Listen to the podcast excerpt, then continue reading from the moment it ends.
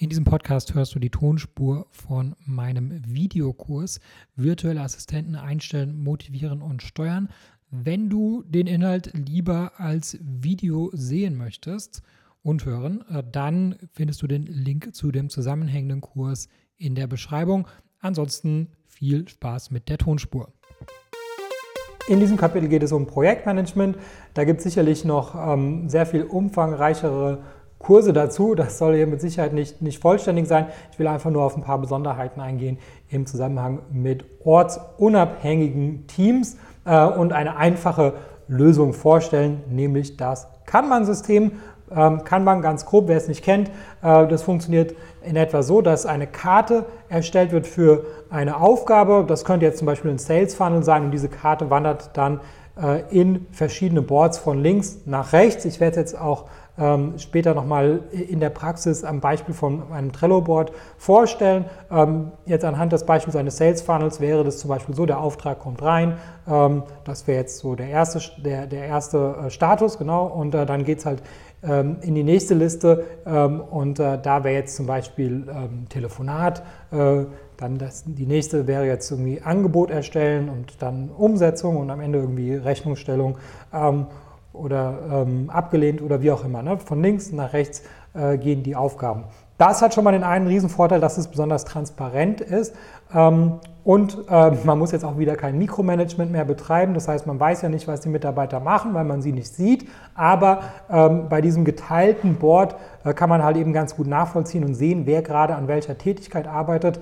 Und das ist halt äh, sehr wichtig, wenn man remote arbeitet. Ähm, der komplette Workflow wird abgebildet und halt eben auch die Visualisierung der Aufgaben. Das sind alles Vorteile äh, anhand des, des Kanban-Systems, ähm, wenn man halt eben nicht in einem Ort ist. Ja, wenn man sonst in einem Büro sitzt, dann kann man ja einfach mal den Kollegen äh, gegenüber fragen, was machst du denn gerade? Ähm, oder man kann irgendwie äh, was an eine Tafel schreiben oder ähm, sonst sich irgendwie austauschen. Das ist ja bei einem Remote-Team alles nicht so einfach und deswegen ähm, empfehle ich da, äh, das Kanban-System einzusetzen und ich zeige dir jetzt, wie das ähm, in der Praxis funktioniert.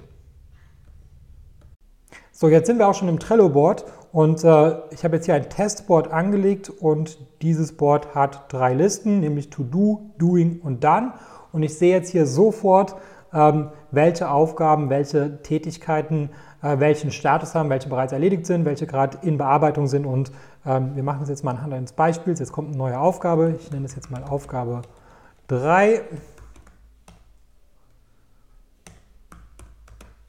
So, das ist jetzt die neue Aufgabe. Und äh, die Aufgabe ist jetzt hier in To Do. Ich muss sie nicht ähm, manuell anlegen. Es gibt viele Integrationen. Das heißt, wenn jetzt eine, ähm, äh, ein Auftrag reinkommt über die Webseite, äh, kann ich das jetzt äh, auch automatisch anlegen. Und ähm, dann ist jetzt auf jeden Fall erstmal der Task erstellt. Und äh, ich könnte jetzt erstmal dem Task einen ähm, Verantwortlichen hinzufügen. So, das heißt, es gibt jetzt einen Mitarbeiter, der sich darum kümmert, der dafür verantwortlich ist und ich kann dem Ganzen auch eine, ähm, ein, ein Due Date, ein Fälligkeitsdatum geben. Sagen wir mal, es ist morgen fällig und ähm, ich habe jetzt hier auch die Möglichkeit, in dem Kontext der Aufgabe ähm, eine, ähm, eine Besprechung oder einen Kommentar hinzuzufügen. Also ich, wenn ich jetzt hier eine Frage habe, kann ich jetzt hier die Frage reinschreiben, ähm, kann auch den entsprechenden Mitarbeiter gleich erwähnen. Und ähm, der Mitarbeiter könnte jetzt auch hier wiederum antworten. Ich könnte Dateien hochladen, die jetzt vielleicht für diese Aufgabe relevant sind.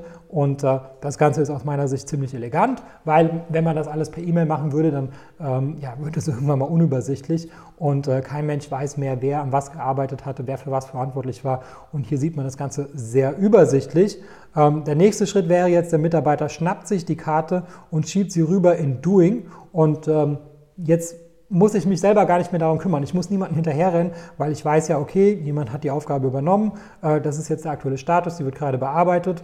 Ähm, und äh, das, das ist das Fälligkeitsdatum und so weiter. Und wenn die Aufgabe irgendwann mal abgeschlossen ist, dann wird sie rübergeschoben Und äh, man könnte jetzt natürlich noch ein, eine weitere Liste reinmachen. Man kann das beliebig komplex machen. Äh, zum Beispiel, bevor es dann ist, gibt es noch eine Abnahme. Ähm, und was weiß ich, also man kann irgendwie, bei manchen hat man da irgendwie so zehn Schritte. Ähm, aber das ist jetzt mal die einfachste Form, um das zu illustrieren. Und äh, ja, ich denke, das ist ziemlich übersichtlich. Trello ist kostenlos oder es gibt zumindest eine kostenlose Version davon. Äh, was ihr seht, ist übrigens auch die kostenlose Version.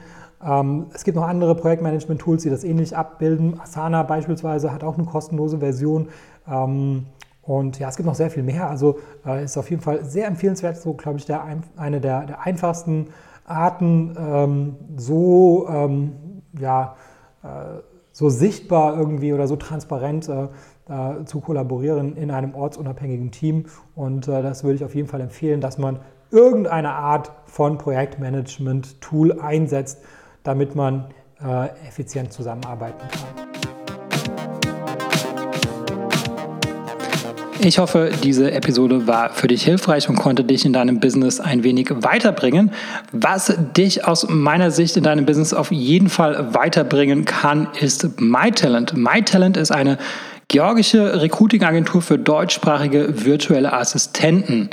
Virtuelle Assistenten sind ortsunabhängige Mitarbeiter für wiederholbare Tätigkeiten wie beispielsweise Support oder Recherche oder auch das Kontaktieren von Influencern. Das sind alles Tätigkeiten, äh, die sind arbeitsintensiv und die solltest du als äh, Unternehmer nicht unbedingt selber machen und äh, dafür eignen sich generell virtuelle Assistenten.